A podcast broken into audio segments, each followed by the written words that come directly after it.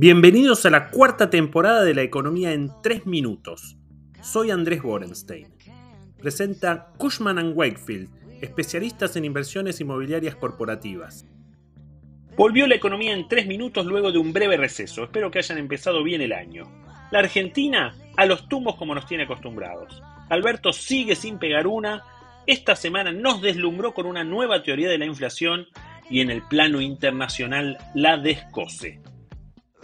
Yo no tengo ninguna noticia hasta acá de que el presidente Chávez no venga. Y el compañero Sergio Tomás se quiere posicionar como Mr. Fixer, pero en realidad es una especie de aprendiz de mago. A veces consigue sacar un conejo de la galera, pero otras veces, como decía Tuzam, puede fallar.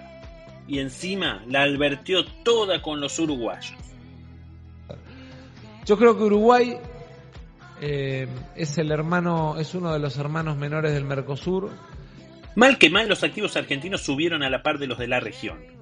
También un poco porque se acerca el cambio de gobierno y un poco porque Massa había conseguido sacar a Cristina de la economía. Ahora sus diputados apoyan el juicio político a la Corte, así que el rally amerindio manchesteriano no está confirmado, amigos. Un ejemplo que se puede interpretar como conejo de la galera fue reportar un déficit primario de 2,4% del PBI y así cumplir con holgura la meta del FMI. El problema de ese conejo es que la dosis de contabilidad creativa que emitió el ministro es digna de Moreno en el INDEC. El dólar soja costó casi medio punto del PBI, hubo el famoso tongo con la contabilización de bonos y para colmo, en algunos meses como diciembre, cerraron las cuentas simplemente no pagando, es decir, dejando el muerto para el año siguiente. Bien medido, el déficit pasó el 3% del PBI. La expectativa es que estas prácticas en 2023 continúen así que el número de déficit de 2023 puede llegar a ser más falso que billete de 7 dólares. Otro capítulo fue la batería de medidas para bajar el dólar. Recompra de deuda con dólares que no hay, suba de tasas, baja de tasas, quejas de los bancos. No hace falta decir que el dólar no bajó y con el contado a 370 y el blue cerca de 390, estamos otra vez con una brecha cambiaria de 100%. Lo de las tasas fue casi graciosa le subieron las tasas a los fondos comunes de inversión en una medida correcta para que la gente se quede en pesos. Pero se olvidaron de los bancos, les destruían el negocio, así que a los tres días recularon en chancletas y partieron la diferencia. Esto demuestra dos cosas. Primero, estamos haciendo prueba y error. Segundo, la Argentina está como en la etapa final del Shenga.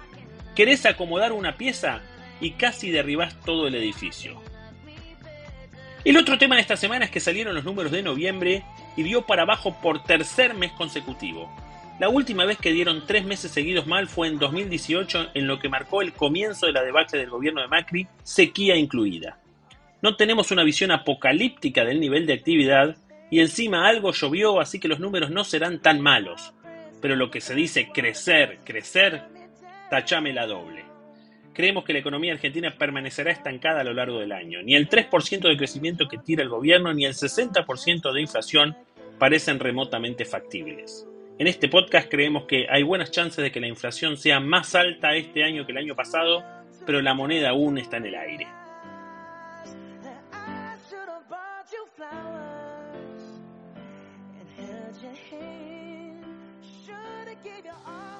Para esta semana estaremos pendientes de la recaudación de enero que no debería ser muy generosa porque las retenciones se pagaron todas en diciembre y el trigo este año medio que pasó de largo.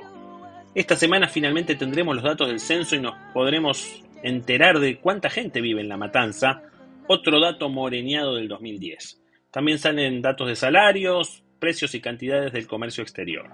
Y seguiremos el afer de Guado que está ofendido. Hasta la semana que viene.